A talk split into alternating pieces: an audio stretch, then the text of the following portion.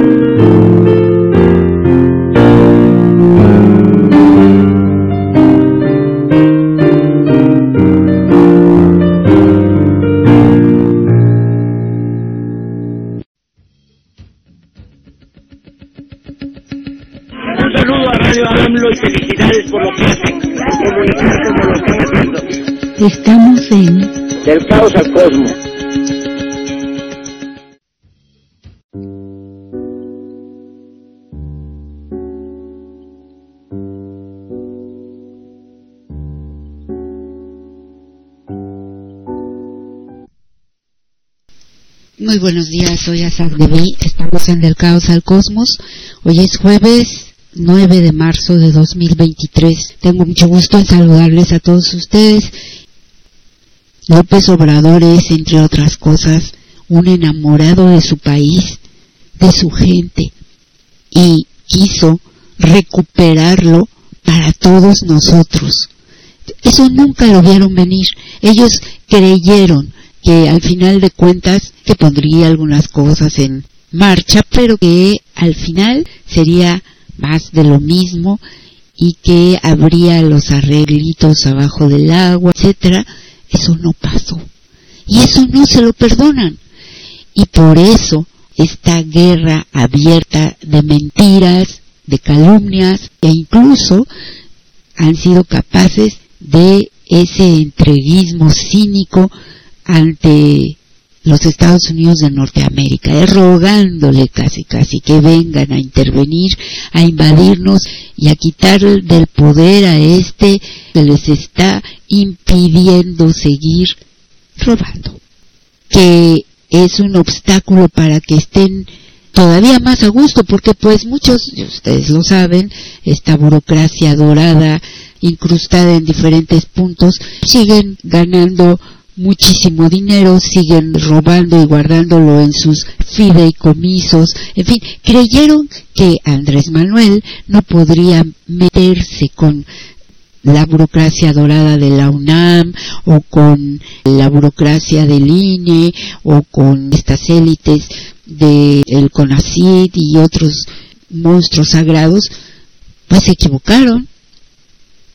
Andrés Manuel vino a poner orden en todo y a poner gente honesta que pusiera las cosas en su lugar.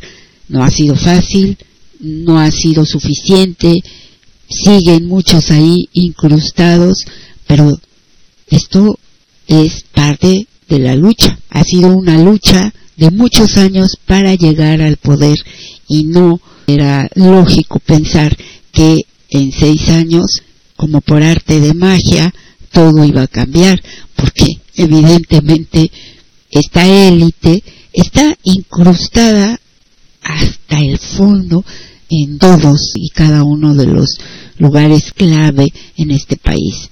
Así que ha sido un arduo trabajo, se ha avanzado muchísimo, pero lamentablemente también queda mucho por hacer.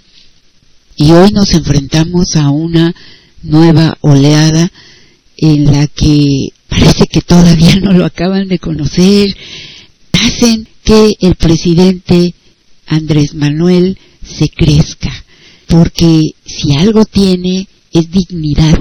Y ahora con estas amenazas de invasión de parte de los gringos, el presidente saca la casta y dice, deténganse ahí, aquí sobra valor, sobra dignidad, honor, para hacer frente a estos que creen que nos van a espantar diciendo que van a venir a invadir. Y ahí nuevamente la abyección de todos estos traidores a la patria, entreguistas, sinvergüenzas, narcomedios, narcoperiodistas, narcocientíficos, narcointelectuales, toda esa caterva de indignos van y ofrecen en charola a nuestro país a cambio de que les quiten encima al hombre que les ha hecho frente.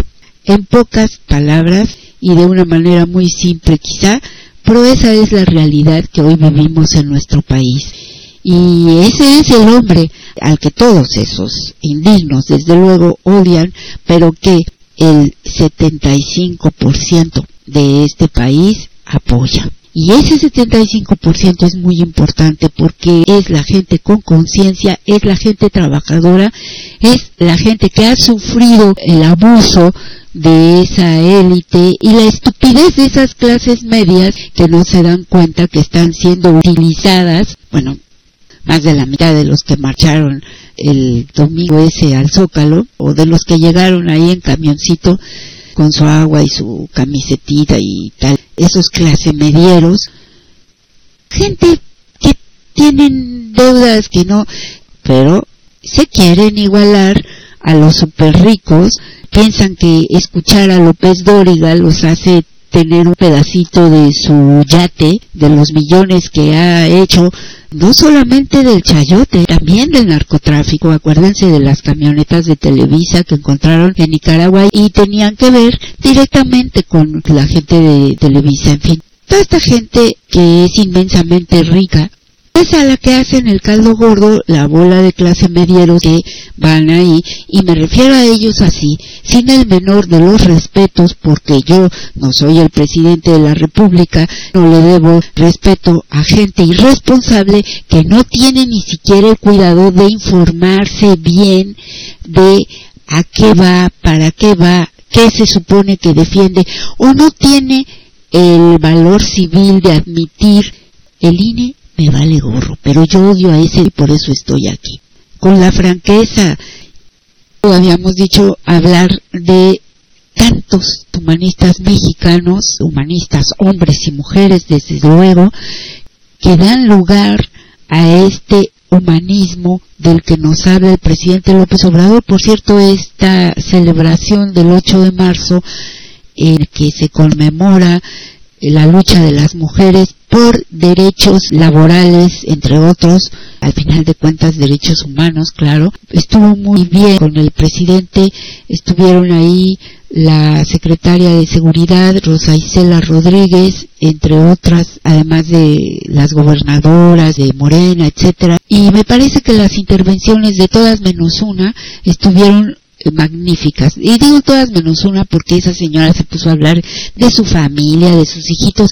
Y la verdad hay que tener respeto por el lugar donde uno está y por más que uno quiera, no es el momento de estar personalizando. Ni siquiera el presidente de la República se da esas libertades. Creo que esta señora se vio más que fuera de lugar. Pero en fin, creo que era la de Baja California. Me parece que el discurso que hicieron, una de ellas habló de la historia de estos personajes mexicanos, mujeres, que han sido trascendentales y de la lucha que se dio desde hace mucho tiempo de las mujeres. Eso es interesante recordarlo, así como la intervención de la secretaria de Seguridad fue una celebración muy interesante y les recomiendo el audio que ahí está en el gobierno de México y en los del presidente López Obrador. Y hacían alusión al humanismo mexicano,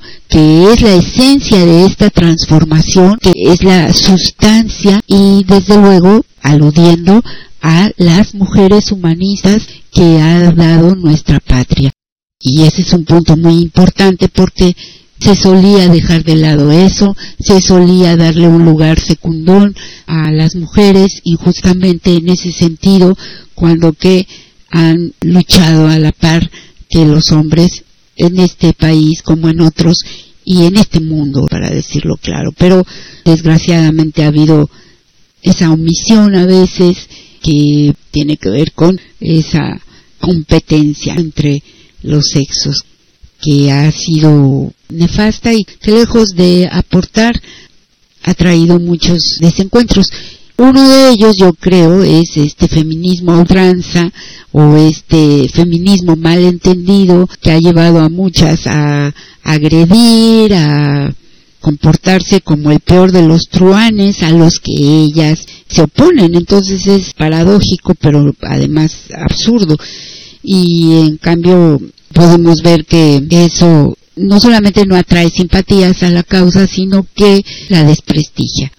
Pero por supuesto que la esencia en sí, los derechos como seres humanos de las mujeres, esos están incólumes y nadie con esas aberrantes conductas podrá borrarlos. Pero sí es lamentable que esta gente aproveche ese tipo de cosas para explayarse en sus propios complejos e incivilidad. Y ya en el periodo reciente, luchamos por décadas desde los movimientos sociales feministas para lograr que nuestros derechos fueran reconocidos en las leyes. Hasta principios del siglo XX recibió su título universitario por primera vez una mujer. Ahí fue cuando comenzaron a abrirse las puertas para nosotras, acompañadas de muchos hombres mexicanos que consideran la igualdad como un derecho llegamos a este periodo, tiempos de transformación, en los cuales existe una voluntad política del señor presidente Andrés Manuel López Obrador. ¿Y dónde? ¿Y dónde? Las mujeres ocupamos un lugar primordial donde se escucha nuestra voz. Por primera vez en la historia de nuestro país, Hoy en el gobierno del presidente López Obrador existe un gabinete paritario donde las principales, las principales decisiones son tomadas por mujeres en materia económica, en materia energética, educativa, medioambiental, cultural, laboral, jurídica, de bienestar, financiera, de justicia, derechos humanos y de seguridad. Reiteramos que sumado a la lucha de muchas mujeres, esto no sería posible sin el empuje de un presidente como el que tenemos, quien está decididamente a favor de la igualdad.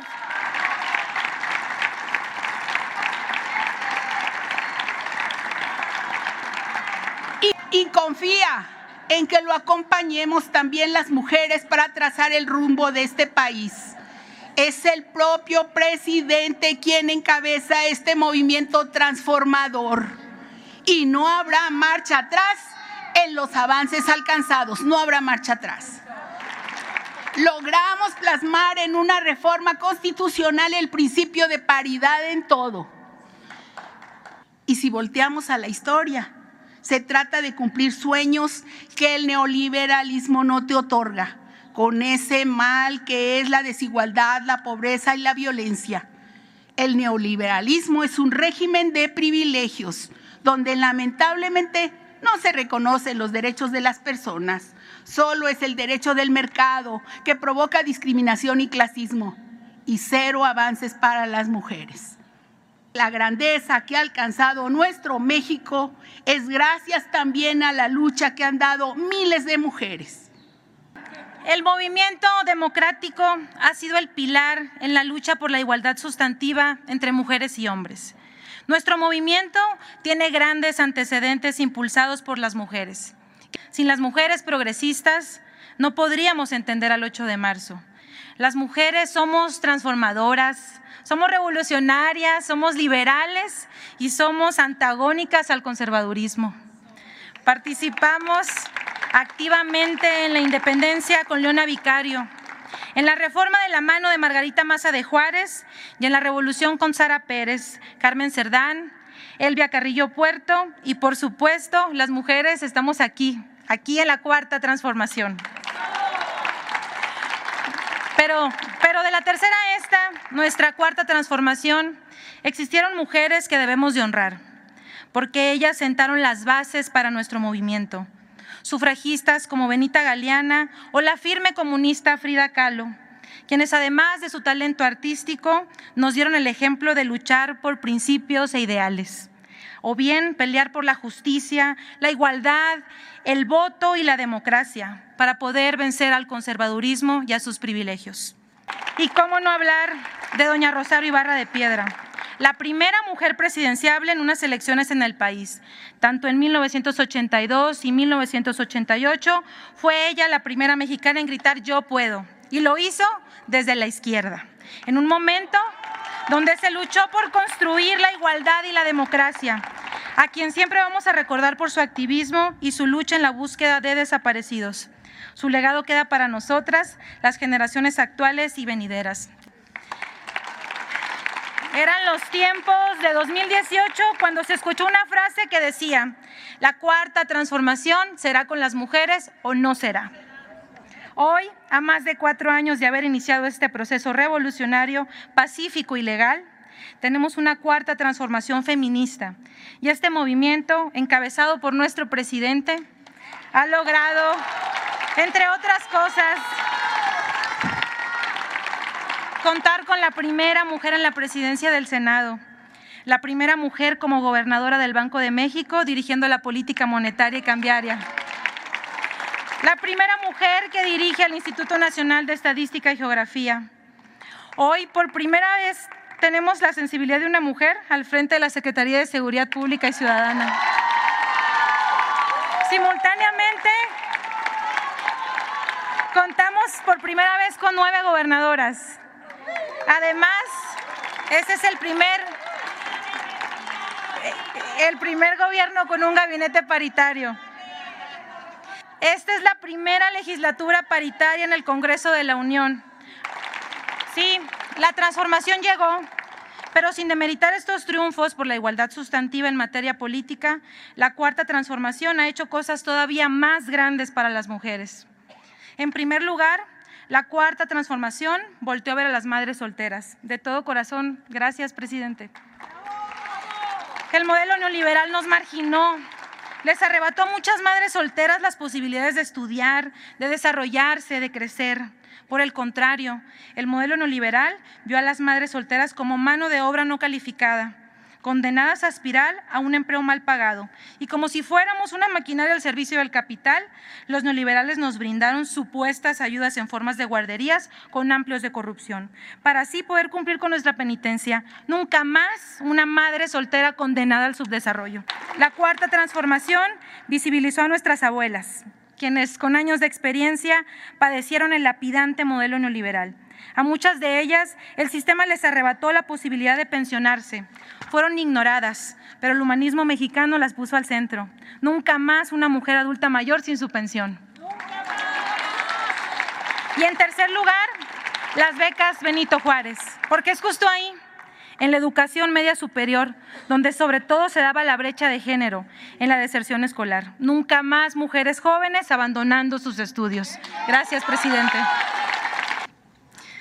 La llegada del presidente Juárez a la presidencia de México fue el detonante para el surgimiento de las primeras organizaciones feministas en el sureste, para dar cabida a la voz y los derechos de las mujeres de este país. Similar a lo que sucede con la llegada de usted, presidente López Obrador, y de la Cuarta Transformación. Le saludo con respeto y orgullo, porque con nosotras ha propiciado que se empoderen cada vez más a las mujeres de México. Permítanme transportarles algunos años atrás a Yucatán, a través de la obra Rita Cetina, La Siempre Viva y el Instituto Literario de Niñas, de la doctora Piedad Peniche Rivero quien se refiere a la revista La Siempre Viva, como la primera institución juarista por sus ideas sobre la importancia de la educación eh, de las niñas y señoritas, editada por Rita Cetina. La autora considera que La Siempre Viva estaba hecha de ideas, de sueños, de esperanzas femeninas y de valores religiosos como la caridad que no es otra cosa que el sentimiento o actitud que impulsa a las personas a interesarse y ocuparse de otras personas, especialmente de las más necesitadas. ¿Les suena familiar? Por el bien de todos, primero los pobres. En este caso, primero las pobres. Y ahí se demuestra lo dicho por usted, presidente. El humanismo mexicano proviene de nuestra grandeza cultural y de nuestra excepcional y fecunda historia política. Elvia Carrillo, hermana del primer gobernador socialista de Yucatán, Felipe Carrillo Puerto, fundó la Liga Feminista Rita Cetina Gutiérrez, con Rosa Torre, Raquel Cib, Susana Betancourt, Gloria Rosado y Nelly Aznar. Estas tremendas y aguerridas yucatecas fueron el azote del conservadurismo de la época con sus ideas liberales y por las que hoy seguimos luchando. La primera mujer en Yucatán que tuvo el terco atrevimiento de ser abogada y que fue la primera mujer en presidir en México un Tribunal Superior de Justicia fue la abogada Antonia Jiménez Traba a quien profesionalmente se le conoció como la novia de la justicia, y de quien muchas juezas, magistradas y ministras podrían aprender. La lucha con usted, presidente, hoy con voz clara y fuerte, las mujeres que aquí estamos le decimos, no está solo, no está solo, no está solo, no está solo, no está solo. Así es, porque sabemos que usted no nos deja solas a nosotras. Por supuesto, reconozco, me siento orgullosa de lo que hemos votado y lo que hemos logrado con sus iniciativas y nuestros votos en el Congreso de la Unión. La tipificación del feminicidio, la paridad en todo, reconocer la violencia por interpósita persona y algo muy importante, la universalidad de los programas más importantes que directa e indirectamente han empoderado a las mujeres económicamente. Les voy a poner dos ejemplos. Estoy segura que hemos conocido mujeres que han tomado la decisión de dejar atrás historias de violencia, porque aunque saben que las becas escolares no son estrictamente para manutención, les permite tener seguridad y tranquilidad que sus hijas e hijos podrán comer e ir a la escuela. De la misma forma, sucede con las mujeres adultas mayores, que cuentan hoy con una pensión digna, que les permite abandonar lugares donde han sido víctimas de abuso y de violencia. Que existan estos derechos constitucionales que proveen economía en casa, reafirma la vocación administrativa y de cuidado de las mujeres. Y eso, compañeras, sin estereotipar significa confianza en nosotras, confianza en las mujeres. Presidente, a nombre de miles de mujeres y, ¿por qué no?, también de hombres de Yucatán, le estamos agradecidos por voltear a ver el sureste e invertir en nosotros como nunca, nunca en nuestra historia.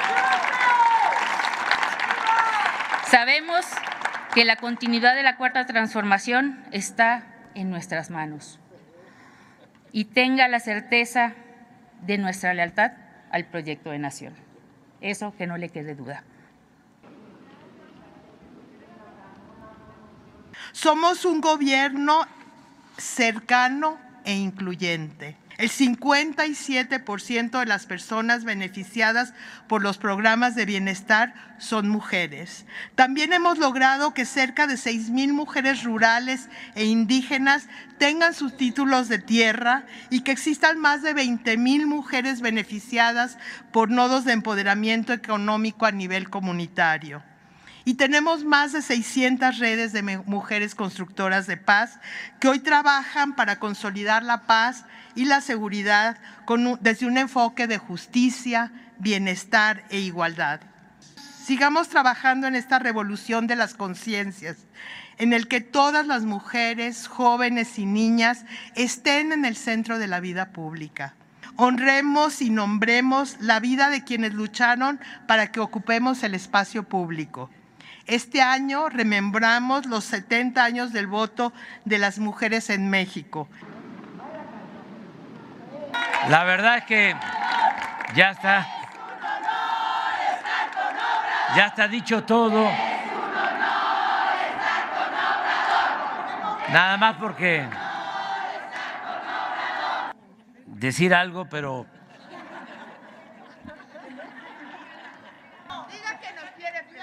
sí les quiero muchísimo.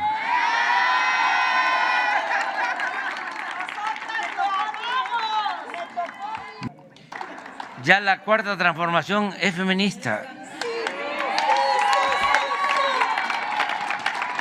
¿Qué más? Ya eso se logró. Fue una lucha de muchos años de mujeres y del movimiento democrático. Y ahora lo que tenemos que tomar como objetivo es el consolidar la transformación del país. Y esto tiene que ver con las libertades, vivir en un país plenamente libre. Esto que mi camarada Jorge fue tan gentil de hacerme llegar y me pareció muy interesante como todo lo que él dice. Y es algo muy curioso, coincidimos mucho, siempre casi, con matices, pero esos matices son bien importantes porque son lo que, creo yo, enriquece además el diálogo y eso hace que las cosas puedan ir a mayor profundidad.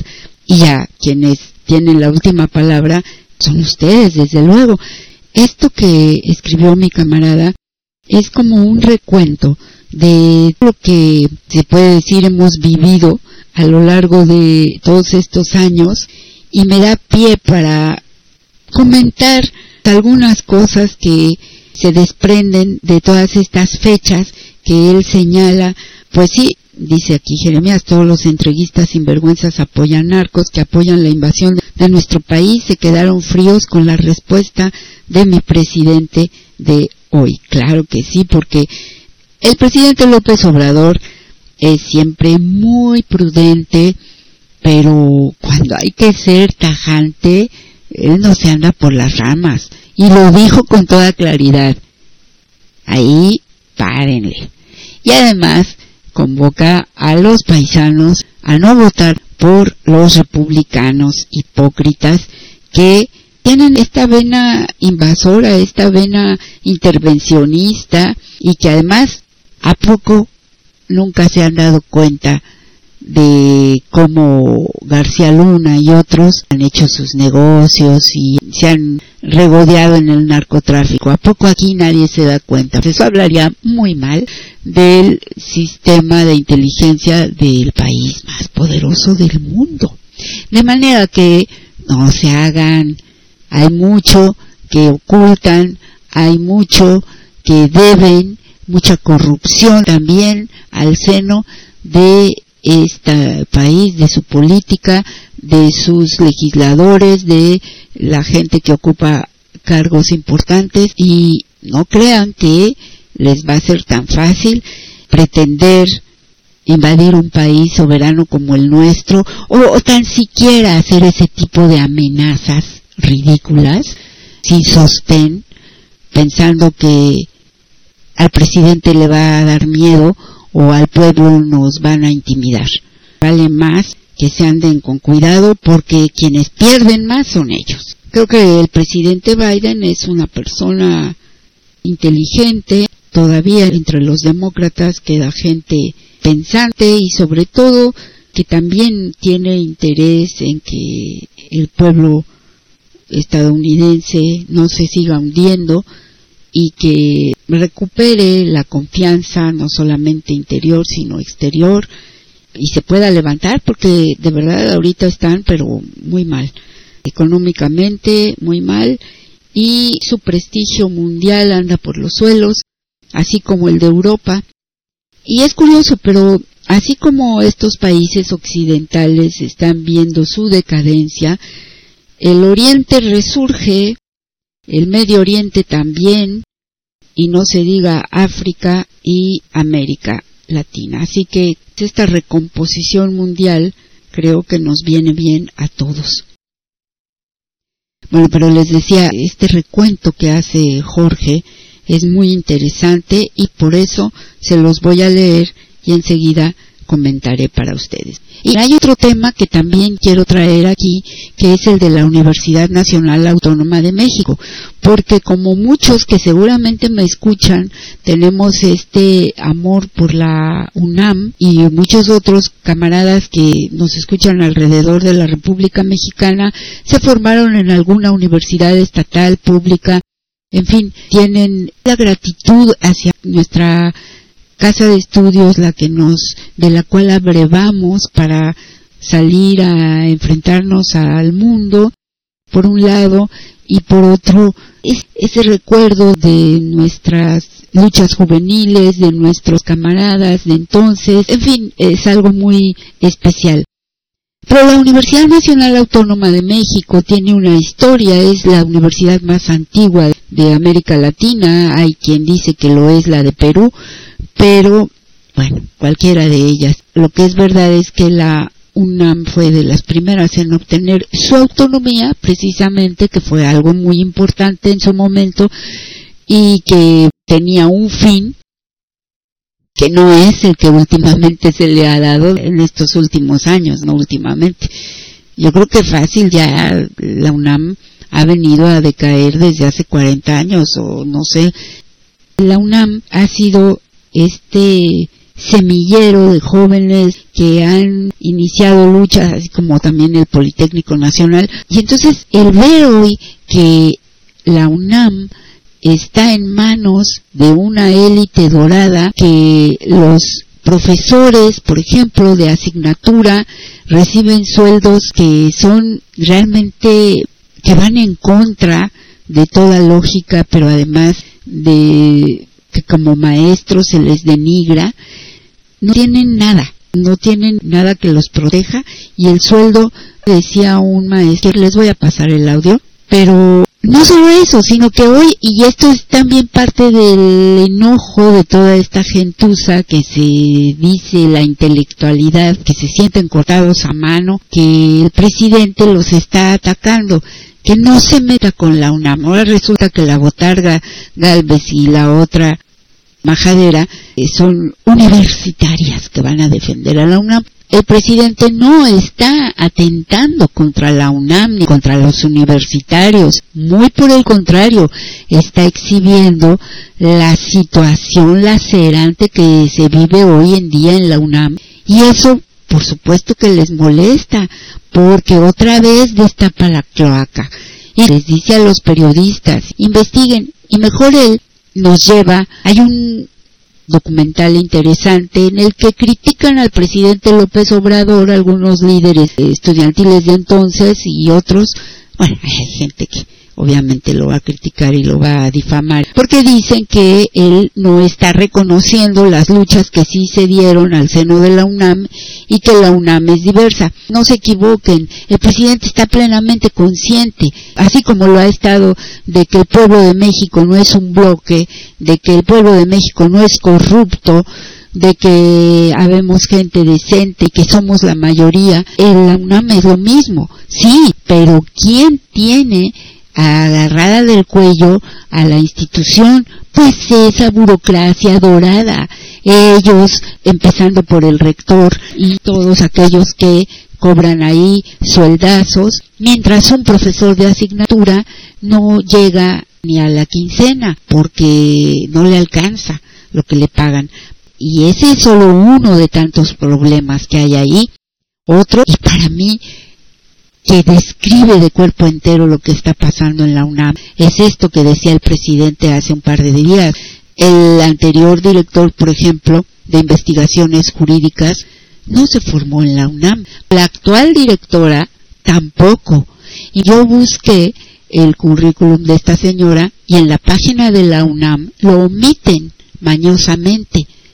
Ahí en jurídicas no dicen doctorada en quién sabe qué por la me parece que una universidad en Madrid, pero no hablan de los estudios anteriores que tampoco hizo en la UNAM, los hizo en el ITAM. Y entonces lo busqué hasta que en una revista lo encontré y que sí, en efecto, como dijo el presidente, ella es egresada del ITAM y después los otros estudios los hace en el extranjero, o sea, nada que ver con la UNAM, pero es la flamante directora del Instituto de Investigaciones Jurídicas de la UNAM y es profesora en la UNAM y es académica y es investigadora en la UNAM.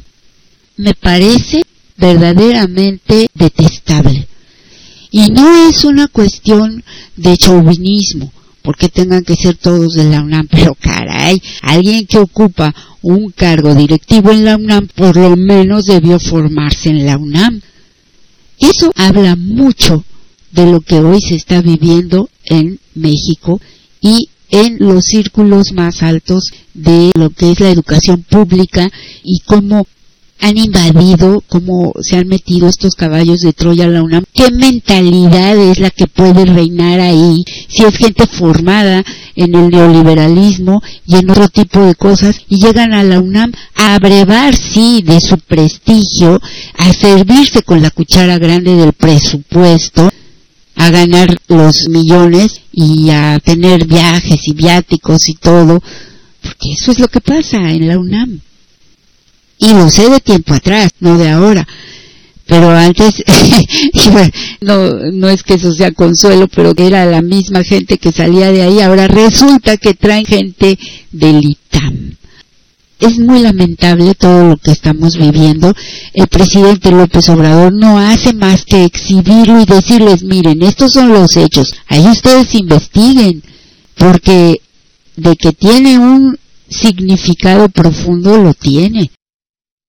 ¿Qué pasó en México cuando quienes se fueron a formar al extranjero tomaron las riendas del país? Ahí está Salinas de Gortari. Bueno, pues es exactamente ahora lo que pasa también en nuestra máxima casa de estudios. Y por eso justamente esto que nos platica Jorge es interesante. Hace un recuento, pero como un resumen de lo que es. Thank you.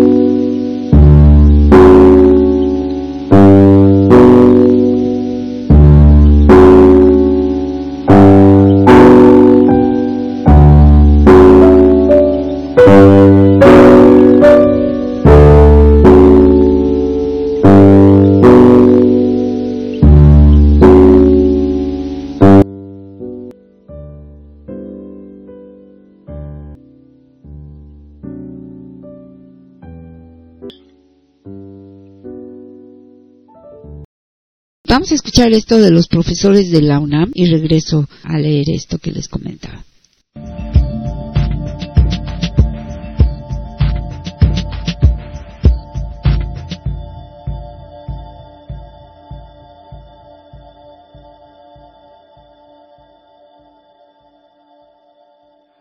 En la UNAM hay dos tipos de maestros, básicamente, se subdividen en muchos más, pero hay maestros de, les llaman de carrera, que son los que su profesión, su carrera, su trabajo es dar clases. Son profesores de tiempo completo. Y están los profesores de asignatura. Un profesor de asignatura por, por estar cuatro horas frente a grupo eh, cada semana eh, está ganando 1.600 pesos al mes. Esto en relación a la universidad o a la institución eh, educativa más importante del país como es la UNAM, debería ser eh, simplemente una, un escándalo. Sin embargo, hasta el 70% de los profesores de la planta docente de toda la universidad somos eh, profesores temporales. La otra parte que, te digo que a mí me parece que, que detonó como, como una indignación muy legítima fue, pues hay compañeros que llevan trabajando seis meses y que no se les ha pagado Y en uno de estos cheques en donde a un compañero le cobran a sueldos, resulta que la UNAM le emite un cheque por dos pesos. Así dice, dos pesos, ¿no? O sea, eso no se requiere como un compromiso político muy fuerte para entender que esas son condiciones miserables de trabajo. Y presidente, en un último tema, en la revista Contralínea publicamos eh, ya varios reportajes acerca de cómo gasta la Universidad Nacional Autónoma de México el presupuesto. Un, expediente de auditoría interna revela que eh, hubo una defraudación importante por varios millones de pesos que cometió una empresa estadounidense de nombre Arrayet Corporation. Esta empresa supuestamente le vendió un equipo de avanzada a uno de los institutos especializados de la UNAM y esta compra se hizo, o bueno, se pretendía hacer con dinero del CONACIT, además del dinero propio de la Universidad Nacional Autónoma de México.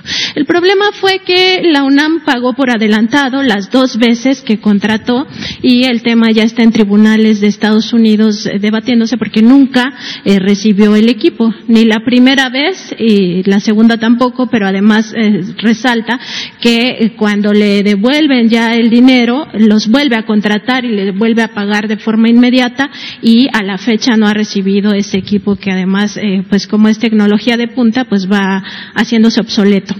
Eh, entonces, bueno, preguntarle, presidente, porque aquí hubo recursos federales que son eh, los recursos del CONACIT y también eh, recursos de la propia universidad que son recursos públicos, es decir, del pueblo mexicano.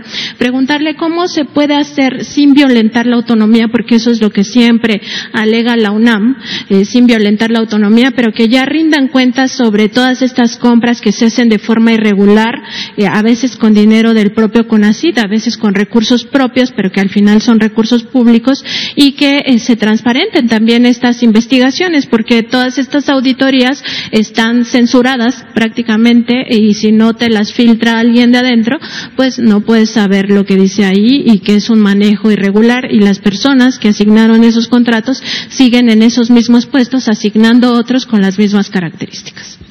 Bueno, eh, lo tiene que ver la UNAM, hay que respetar la autonomía de las universidades públicas, en este caso la UNAM, y yo creo que ayuda eh, eh, la denuncia, sin que este, haya injerencia del gobierno, la denuncia pública, que se ventile todo,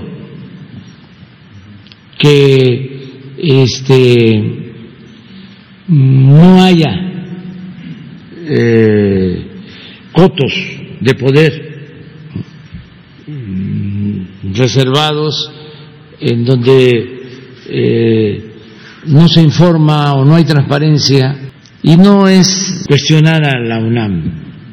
Yo he hecho aquí algunos planteamientos ¿no? y se han malinterpretado porque me interesa mucho que esta institución importantísima, histórica de nuestro país, siga siendo una gran institución, que no se eh, mantengan cotos de poder, influyentismo, que no copten a investigadores, a maestros, que no castiguen a los que no están de acuerdo con las posturas antineoliberales, porque se llegó al extremo de que la mayoría de los maestros eran este, aplaudidores del régimen de corrupción. Estoy hablando de las ciencias sociales. Se cundió de derechismo, con todo respeto. Y luego, este, pues con el presupuesto se premiaba a gente, se les creaba institutos especiales, se fue creando una especie de burocracia dorada y los maestros de asignatura ganando muy poco, pero eso no significa que estemos en contra de la UNAM, significa que hay que revisar eso. ¿Cómo es posible que salga una gente cuestionada por un mal manejo en una institución y se va a la UNAM como premio. Entonces, o esto que estás planteando, la posibilidad de corrupción, o el tardar tanto tiempo sin clases presenciales, ofrezco disculpa, pero no nos importa la educación, que es fundamental. Entonces, esas cosas, y ayuda mucho la transparencia y no este, enojarnos.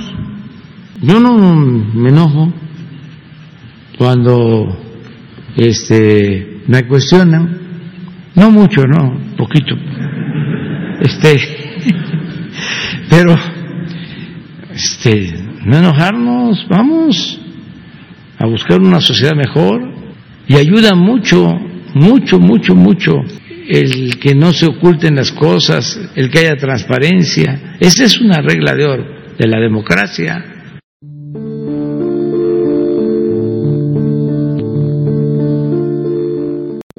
Es lamentable que la UNAM se haya derechizado.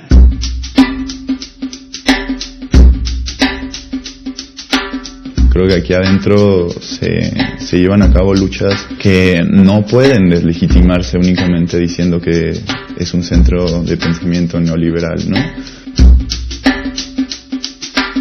Al atentar contra temas como la autonomía, los grupos más conservadores de la universidad tienen capacidad de articular a su alrededor la defensa de la institución.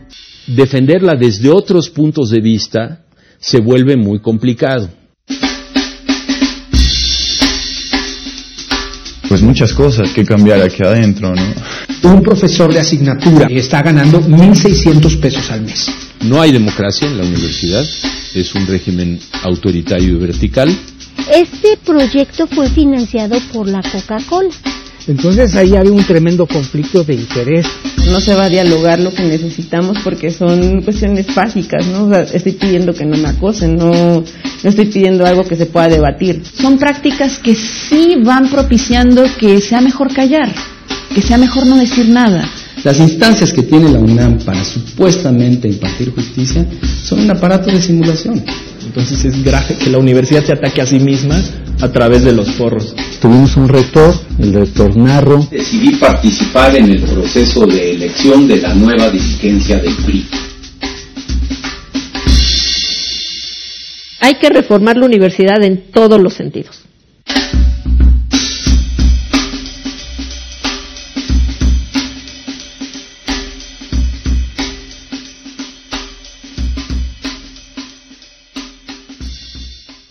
Que escucharon al final es uno de los avances de este documental del que les hablaba. Y ahora resulta que el presidente hace mal en criticar lo que es evidente y que todos ellos que están ahí adentro de la UNAM saben perfectamente bien.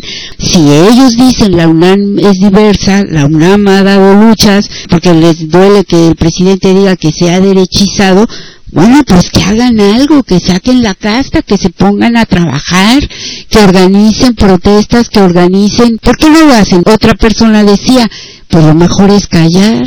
Calladito te ves más bonito. Así no van a hacerte nada ni te van a, porque te caen encima o te sacan de ahí. Es una mafia. Les molestan las palabras reales que el presidente utiliza siempre para definirlos, pero es una verdadera mafia. Hace muchos años, una investigadora del Instituto de... estaba en la Facultad de Economía y era economista. Escribía y tal. Una persona, la conocí, ya falleció, desgraciadamente, si no la entrevistaría aquí. Falleció hace algunos años, pero ella me decía, esto es una mafia y me dijo así, te voy a decir algo, es una mafia.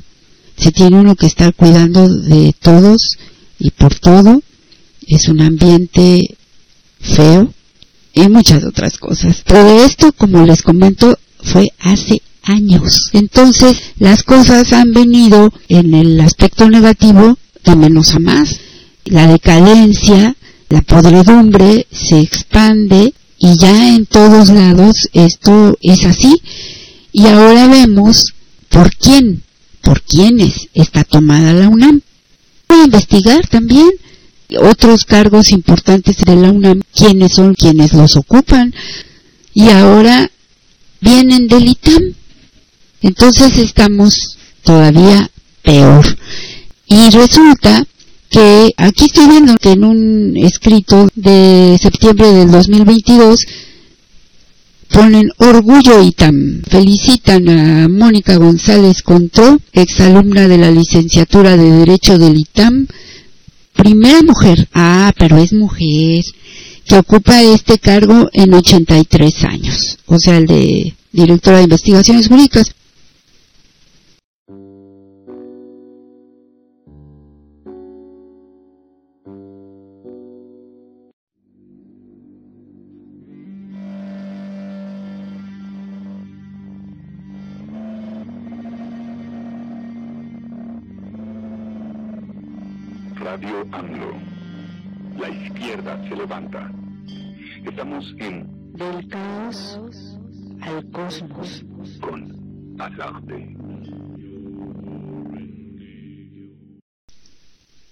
De regreso con ustedes. Bueno, aquí está lo que Jorge mandó. Haber nacido en la década de los sesentas en México no puede menos que calificarse como una aventura, desventurosa reencarnación o propedéutico para el infierno. Se nace dentro de un estado totalitario que refrenda su naturaleza con la masacre de 1968 en Tlatelolco y asume a partir de ahí su rostro más sangriento. Con la apertura política, entre comillas, llega también la represión y la guerra sucia que se extiende hasta fin de siglo. Cuando los ahora cincuenta sesentones empiezan a asumir conciencia de sí mismos, el régimen de la revolución ya se ha corrompido a tal grado que el mal es ya irreversible.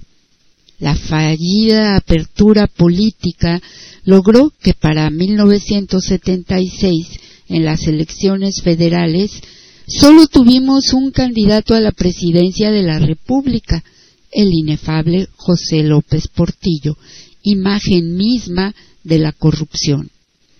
En 1978 entramos en una crisis económica de la que no saldríamos hasta bien entrado el siglo XXI. De los próximos sexenios nos queda el desmantelamiento del Estado y sometimiento a los dictados de los organismos financieros internacionales. Aquí hago una pausa porque, en efecto, de por sí las elecciones en México, porque cuando tratan de comparar a Morena con el PRI, es ridículo. Es ridículo porque el PRI siempre fue un aparato que mantuvo en sus manos los procesos electorales, entonces no había para dónde hacerse. Y además era el único partido realmente, aunque había otros como comparsas que a veces presentaban candidatos de plano en el 76. Bueno, antes de eso no, sí hubo un cierto juego político, pero los aplastaba. En el 76 de plano un solo candidato, bueno, ya ganó por default López Portillo. Y en efecto, pues una corrupción enorme, un nepotismo tremendo, un señor que hasta tuvo el descaro de decirle a la prensa una frase famosa de él es, no les pago para que me peguen. O sea, cuando le hicieron alguna crítica dijo, si les estoy dando dinero, ¿cómo se atreven a criticarme? Pasó a la historia su frasecita, no les pago para que me peguen. Pero además de esto que dice Jorge, claro, le está haciendo un recuento, pero vale la pena detenerse aquí para ver cuando habla de una crisis económica, hubo una devaluación del peso que hoy dicen es malísimo que el peso esté fuerte ante el dólar. Esta fue la antesala de una debacle financiera porque a muchos ya se les olvidó que su Salvador Salinas le quitó tres ceros a la moneda.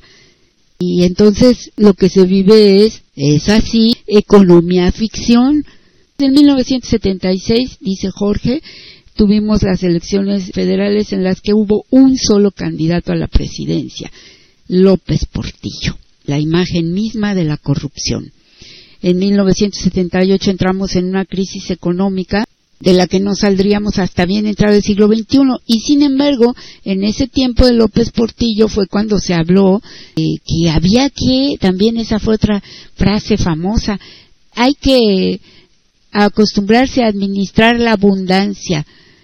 Porque este señor López Portillo, su último discurso en el que reprochó a los banqueros fue cuando nacionalizó la banca y lloró y dijo que defendería el peso como perro. La cuestión fue que había que acostumbrarse a administrar la abundancia por aquello del petróleo. Y ¡zas! que se va la abundancia, nos la robaron, se la robaron. Y dice, los próximos sexenios nos queda el desmantelamiento del Estado.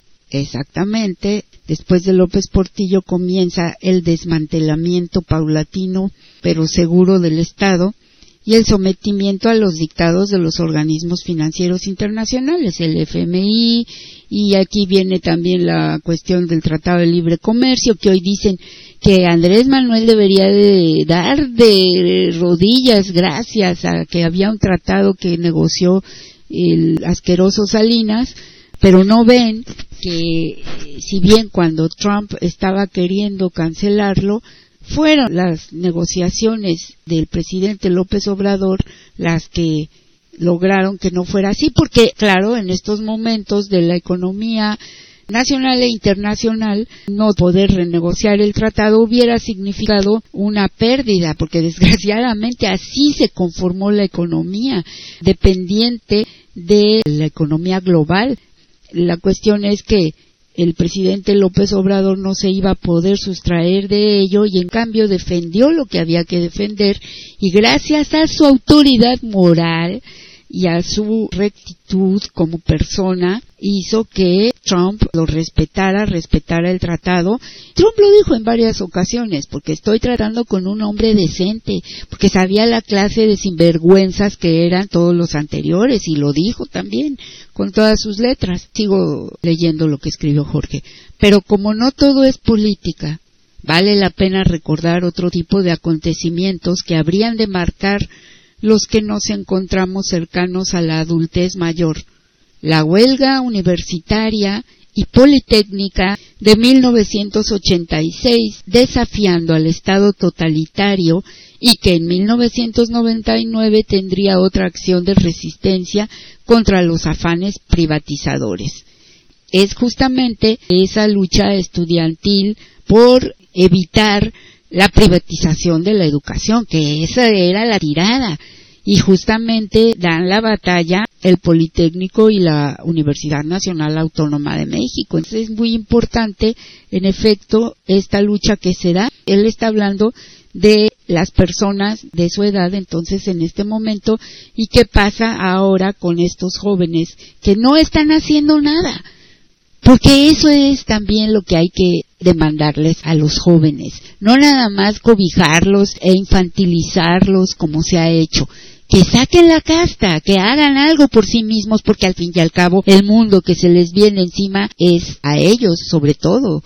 En este momento histórico les toca a ellos. Y aquí lo dice Jorge con toda claridad, hubo un desafío del Estado, se ganó y en efecto se ganaron muchas cosas porque sí se evitó que se privatizara la educación de lleno, porque miren cómo lo están haciendo subrepticiamente, pero no pudieron cobrar las cuotas que pretendían, no se pudo privatizar muchas cosas como lo pretendían, pero no lograron cambiar la legislación, no lograron muchas cosas de fondo que se hubiesen necesitado para poder decir que había sido un triunfo total. Se quedaron a medias y a quién toca ahora retomar esa lucha, pues nuevamente al profesorado y al estudiantado de hoy y a los pocos administrativos que todavía tengan conciencia.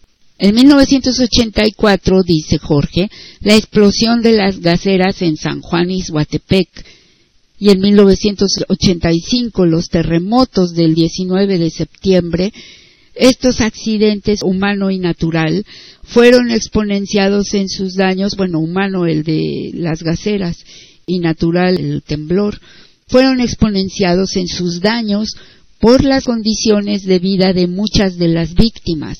Aquí también la corrupción hizo acto de presencia, porque pobreza, miseria y luego con esas tragedias, pues mucho peor, si había gente damnificados del terremoto del 85 que hace algunos años todavía no tenían dónde vivir, es que ha sido tremendo, pero además no solamente las condiciones de vida, sino la corrupción reinante que hizo que como siempre, se robaran las ayudas, etcétera, etcétera. Continúa Jorge, ya desde 1988 el sistema parecía estar completamente agotado. Es verdad, fue una crisis fundamental, pero contrario a lo que creímos tuvo los controles suficientes para arrebatar mediante el fraude el triunfo electoral a la izquierda e imponer en la presidencia al enterrador del régimen nacionalista, Carlos Salinas de Gortari, que como hoy sabemos también, gracias a todos los documentos y como nos lo recuerda Fabricio Mejía, es un narco e hijo de narco, Salinas de Gortari. Son narcofamilia, pues. Y sí, en 1988 el gran fraude que le hacen a Cuauhtémoc Cárdenas y que desgraciadamente instaura el régimen prianista, porque es aquí donde se da este amaciato y ahí hay que leer a Álvaro Delgado, el periodista, hay que leer los documentos de la época y hay que leer a López Obrador, como él desde siempre le llamó el PRIAN y habló de esa liga que se ve muy clara desde el 88 con Salinas de Gortari. Yo recuerdo que algún panucho de esos hipócritas me dijo, ahogado por cierto, ahora sí, qué bueno que Carlos Salinas y yo le dije, pero si tú eres panucho, ¿por qué te alegra tanto? Ay, no, pero ahora sí están los del PRI bueno. Entonces fue claro para mí, los prianistas ya ni la disimulaban. El prismo, dice Jorge, después de Salinas y Cedillo, no podría mantener el poder sin ejercer un control social más enérgico y evidente. Para evitar la imposición de una dictadura pactó con la derecha la transición y de esta manera el cogobierno que ejercían desde el 88 se disfrazó de bipartidismo, exactamente. La izquierda no encontraba aún su camino y el liderazgo requerido se estaba perfilando. Con todo lo malo que tuvo, el primer gobierno prianista carga no solo con el estigma de fingir la transición, sino con la responsabilidad de organizar el fraude que en 2006 impuso al peor gobernante de todos los tiempos y sumió al país en un océano de sangre producto de una guerra absurda cuyo principal objetivo era la legitimación del espurio. Y sí, aquí no solamente fingen una transición que a nadie convence más que a los panuchos, claro, pero no a la izquierda, que se sigue moviendo, que sigue trabajando, pero que, pues la verdad, la huida de Cárdenas está en búsqueda de quien lidere y afortunadamente con creces es llenado ese vacío por el liderazgo fresco, eh, imponente de Andrés Manuel López Obrador. Y por eso esta mafia prianista cierra filas para cerrarle el paso a López Obrador e imponer al carnicero de Michoacán, al beodo fecal, al espurio que sume a este país en la sangre, en la inseguridad y en la peor debacle que se tenga memoria. Y tan es así que todavía estamos sufriendo las consecuencias. Si bien ya el gobierno del burro Fox, que también estaba mezclado con el narco como ofrece pruebas de ello en este documento que no podemos perdernos de Fabricio Mejía, ya la debacle total se instaura en el 2006. Y dice Jorge, poco escribo sobre el movimiento de regeneración nacional, su origen y triunfo electoral. Para ello habrá tiempo. Pues sí, aquí lo omite. Creo que esto merece todo otro recuento que hagamos, porque es muy importante recordar cómo se da esta lucha y el punto de quiebre con el asqueroso PRD que hoy sigue ahí, porque los que siguen ahí no pueden ser otra cosa que asquerosos, porque es gente vividora, es gente que incluso tuvo el descaro de llamar a Andrés Manuel López Obrador malagradecido, como si él les debiera algo al partido y no el partido a él, porque fue López Obrador quien llevó a su máximo esplendor a ese partido cuando él fue el presidente del mismo. Es muy interesante que hagamos todo este recuento, pero aquí Jorge hace esta breve alusión y sigue. Después de la docena trágica panista y el vacío existencial del despeñadero, cuando no hemos terminado de reconocer y menos aún de aliviar las heridas y la psicosis de guerra del fecalato, cuando parece que encontramos el camino por más accidentado que sea, aparece como seña apocalíptica la pandemia por SARS-CoV-2 y antes que nos acostumbramos a la nueva normalidad, surge el fantasma de la guerra global. Guerras hay otras, pero a nadie importan. Y esto es una gran verdad, porque el mundo siempre ha estado en guerra, jamás ha estado en paz. Nada más que parece que no las vemos, que no existen, que son parte de todos los días, porque como en los medios todos los días a cualquier hora pasaban esas imágenes, yo por eso dejé de ver todo eso, que acaban por insensibilizar a la gente, que ya no distingue entre la realidad y la fantasía. Y hay gente muriendo, gente real, gente en todas partes del mundo como nosotros, que no porque hablen otro idioma o estén hasta el otro lado del mundo, dejan de ser seres vivos, seres humanos, seres sintientes. Siempre ha habido, pero hoy esta situación terrible de la pandemia, seguida por esta guerra provocada por la OTAN, Estados Unidos y los países del primer mundo, es esta guerra la que tiene hoy al mundo en vilo. Y aquí culmina Jorge. Después de todo esto, no nos pidan salud mental. Es un poco catártico esto que hace Jorge y lo entiendo perfectamente bien porque cuando uno observa todo esto, piensa, ¿cómo no voy a sentir que el mundo se me cae encima? Sin embargo, el sol sale todos los días. Justamente esta situación que como vemos parte de lo particular a lo general o a lo global, pero en realidad todo lo que hemos vivido también en este país es una consecuencia de todo lo que se vive en el mundo y no podemos olvidar que los responsables de todo, bueno, al final somos todos, porque todos tenemos un poco de responsabilidad, pero los que han depredado el mundo, los que han instigado las guerras, los que constantemente están especulando, fastidiando y son, desde luego, sordos a cualquier grito de ayuda, son ese uno o dos por ciento de los inmensamente ricos en el mundo y el diez por ciento que los apoya. Es decir, ellos son los más corruptos, ellos son quienes han dado lugar a la crisis, ellos son los que están llevando al mundo a esta debacle.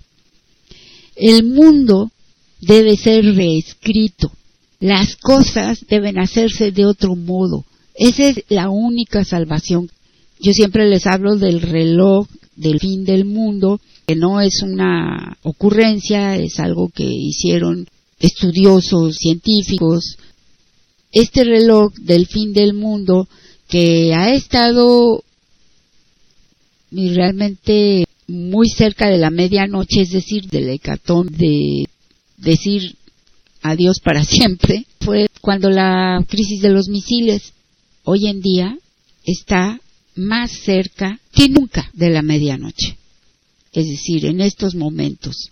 Esto es algo de lo que tenemos que tener conciencia y por eso últimamente me he hecho asidua de la teoría del anarquista David Graeber que habla acerca de los bullshit jobs o los trabajos de mierda, así se traduce literalmente, diciendo que en realidad lo que ataca es el sistema económico, esta forma de constituir el mundo, de pensar que el crecimiento y el empleo es el motor del mundo y esto es precisamente lo que está llevando a la aniquilación del mundo. Entre otras cosas, porque en primerísimo lugar tendríamos que poner las armas nucleares que están ahí como espada de Damocles encima de nosotros, que ha habido varias conatos de, y amenazas de usarlas en esta guerra. La teoría de este individuo es que hay muchos trabajos que están desperdiciando recursos y que no serían realmente necesarios porque el mundo podría conformarse de una manera distinta teniendo realmente una cumpliendo con lo que debían cumplir todos los gobiernos que es proveer bienestar, seguridad, salud a sus gobernados. Es decir, ¿Qué otra razón hay para que exista el Estado sino esa? Esa fue al menos la teoría con la que nos lo vendieron. Y en realidad, ¿qué estamos obteniendo a cambio?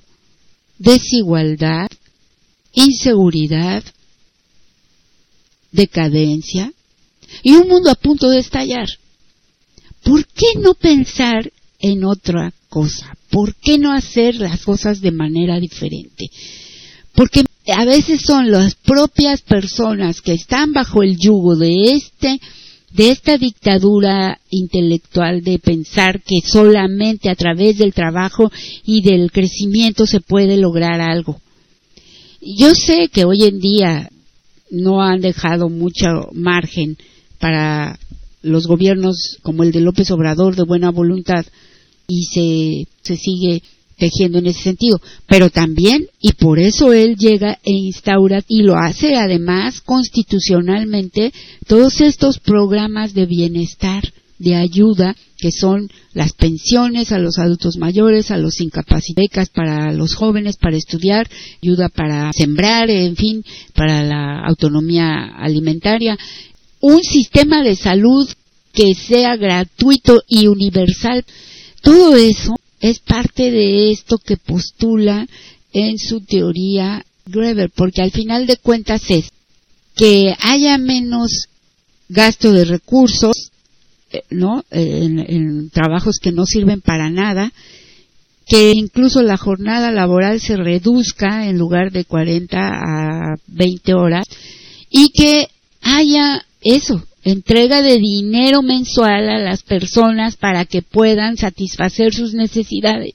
Si ustedes supieran todo el dinero que tiene ese 1% en el mundo, se darían cuenta que alcanzaría para repartir a todos. No estamos diciendo que se haga así, pero al menos que tengan la decencia de admitir que sí es posible.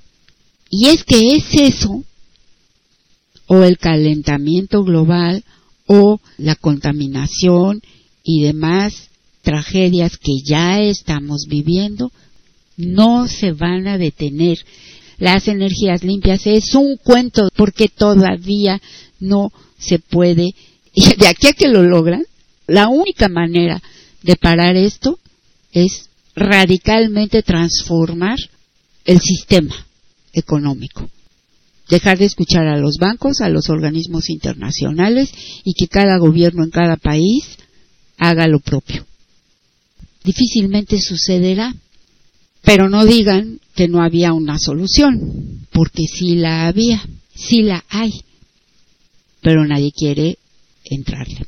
Entonces, miren, aquí les digo, el reloj del fin del mundo sitúa a la humanidad más cerca del apocalipsis que nunca. El grupo de expertos del Boletín de Científicos Atómicos ubica las manecillas simbólicas a 90 segundos de la medianoche. Y esta evaluación es así por los riesgos que implica la guerra de Ucrania, las consecuencias globales que hay por ese conflicto pero además por las secuelas que dejó la pandemia y también posibles próximas pandemias, porque si no se cambia el modus operandi, esto se puede repetir. Y además ahí están las, las farmacéuticas y todos los dueños de eh, todos los negocios enormes que hicieron. Bueno, sumen dos y dos, son cuatro. La humanidad, dice entonces, se encuentra a 90 segundos del fin del mundo y este boletín de científicos atómicos da a conocer su diagnóstico sobre el riesgo de exterminio que afronta la humanidad. Este es un grupo de expertos de primer nivel, así dice aquí, porque son premios Nobel en sus filas, puso en marcha este reloj en 1947, poco después de los primeros estallidos atómicos. Cuanto más cerca estemos de la medianoche en el reloj del apocalipsis, que se conoce también en inglés como Doomsday Clock, más cerca estamos del fin del mundo. En 2018 las manecillas estaban a las 23.58 y desde enero de 2020, antes de la pandemia del COVID, estos científicos ya superaron esa barrera y colocaron las manecillas a tan solo 100 segundos, pero hoy mismo ya está a 90 segundos. Yo creo que lo que pasa es que claro, como estamos viviendo en el día a día, imagínense un maestro de la UNAM de asignatura gana 100 pesos la hora, o sea que para ganar más o menos el sueldo mínimo tiene que trabajar muchas horas, porque no solo son las horas que da clase, sino las horas que invierte para la preparación y en fin, la vida nos lleva, la vida nos supera los problemas que tenemos que vivir día a día. Y entonces no solamente es que estamos amenazados con que el mundo se acabe en cualquier momento, sino que ni siquiera podemos disfrutar de la vida porque no tenemos calidad de vida.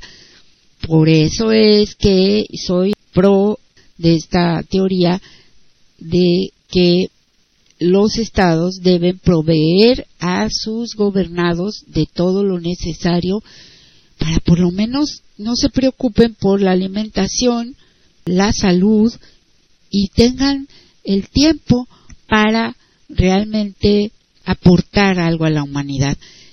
El hecho de que haya tanta gente drogadicta, adicta, en fin, o alcohólicos, en fin, tiene que ver con esta insalubridad mental.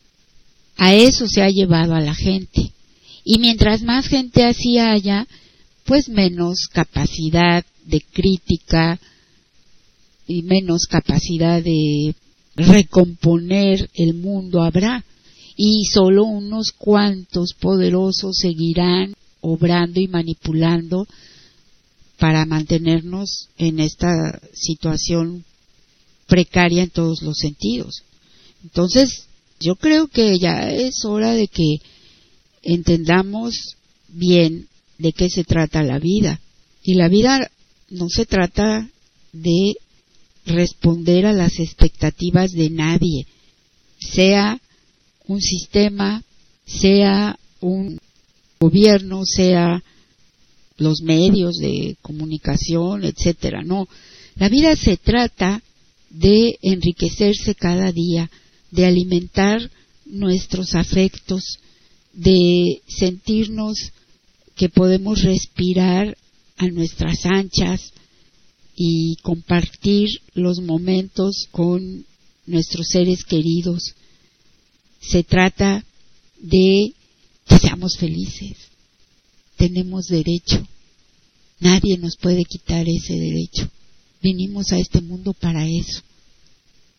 No para competir, no para ser el mejor. Venimos a ser felices.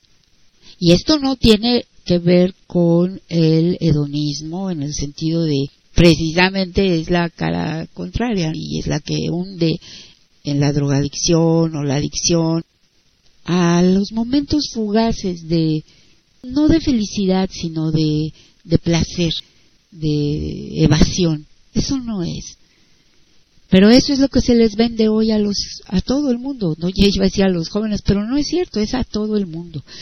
Pero claro que eh, niñez y juventud es más susceptible de creerse estos cuentos, de caer en esas trampas.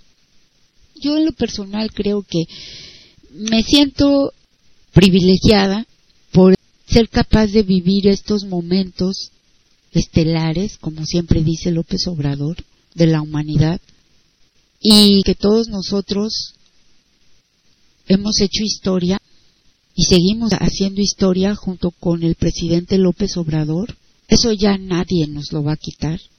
Nunca vamos a volver a vivir algo parecido, no en un siglo por lo menos. Esto ha sido algo totalmente inédito. La figura de López Obrador es algo que ocurre también cada 100 años. Y hemos sido muy afortunados en luchar junto con Él, en estar, y lo vamos a hacer hasta el final. Lo que venga después, bueno, pues seguiremos apoyando y seguiremos en la lucha, pero esto es irrepetible. Y lo que viene es algo para lo que ya debemos de tener preparado al relevo generacional y a los que vienen porque les va a tocar una situación bastante difícil. Y Andrés ya no está. Y la pérdida no, digo, ya no va a estar, ¿no? Ya no es solamente para nosotros, para México, sino para el mundo, porque este tipo de personas, este tipo de seres humanos, impactan todo su ambiente, impactan en el mundo entero. Y ellos lo saben. Entonces será cuestión de que estemos muy conscientes de que lo que se ha empezado y ha culminado en este ciclo tenemos que hacer que perdure y que continúe. Por eso es que vamos a seguir en este programa haciendo hincapié en el humanismo, especialmente en el humanismo mexicano, y tratando de hacer conciencia de que haya esperanza y que por mal que nos sintamos a pesar de estas situaciones, que son reales, y en eso consiste precisamente el humanismo y la esperanza, en que a pesar de que avisoremos un futuro lleno de nubarrones, no perdamos el talante de seguir luchando y la esperanza en que puede ser mejor. Yo tengo la convicción absoluta de que será mejor. No sé cómo, pero lo será. Nada más es hacer conciencia en que de la forma en que se vienen haciendo las cosas, ya no, ya se agotó. Hay que cambiarle. Y entonces hay que moverle por ahí porque de otra suerte lo único que vamos a hacer es estirar la agonía, estirar el final. Creo que merecemos algo mejor, la tierra merece algo mejor, la vida merece algo mejor. Pensemos en la tierra, en nuestra tierra, como un ser vivo y cuando lo hacemos así nos podemos sentir como más cerca. Voy a terminar el programa de hoy con este poema de Rumi que me inspira mucho porque me parece que tiene que ver con esto. Es mi deseo para todos ustedes que a pesar del panorama sombrío tengamos, mantengamos el temple, la esperanza y la sonrisa, porque el sol sigue saliendo todos los días. Aquí dice Rumi, ¿qué puedo hacer, oh musulmanes? Pues no me reconozco a mí mismo no soy cristiano, ni judío, ni farsi, ni musulmán. No soy del este, ni del oeste, ni de la tierra, ni del mar, ni del aire, ni del fuego. No soy del empirio, ni del polvo, ni de la existencia, ni de la entidad. No soy de India, ni de China, ni de Bulgaria, ni de Grecia. No soy del reino de Irak ni del país del Jurazán. No soy de este mundo ni del próximo, ni del paraíso ni del infierno. No soy de Adán ni de Eva, ni del Edén ni del Rizwan. Mi lugar es el no lugar. Mi señal, la no señal. No tengo cuerpo ni alma, pues pertenezco al alma del amado. He desechado la dualidad. He visto que los dos mundos son uno. Uno busco, uno conozco, uno veo, uno llamo. Estoy embriagado con la copa del amor. Los dos mundos han desaparecido de mi vida. No me resta sino danzar y celebrar. Hasta la victoria siempre.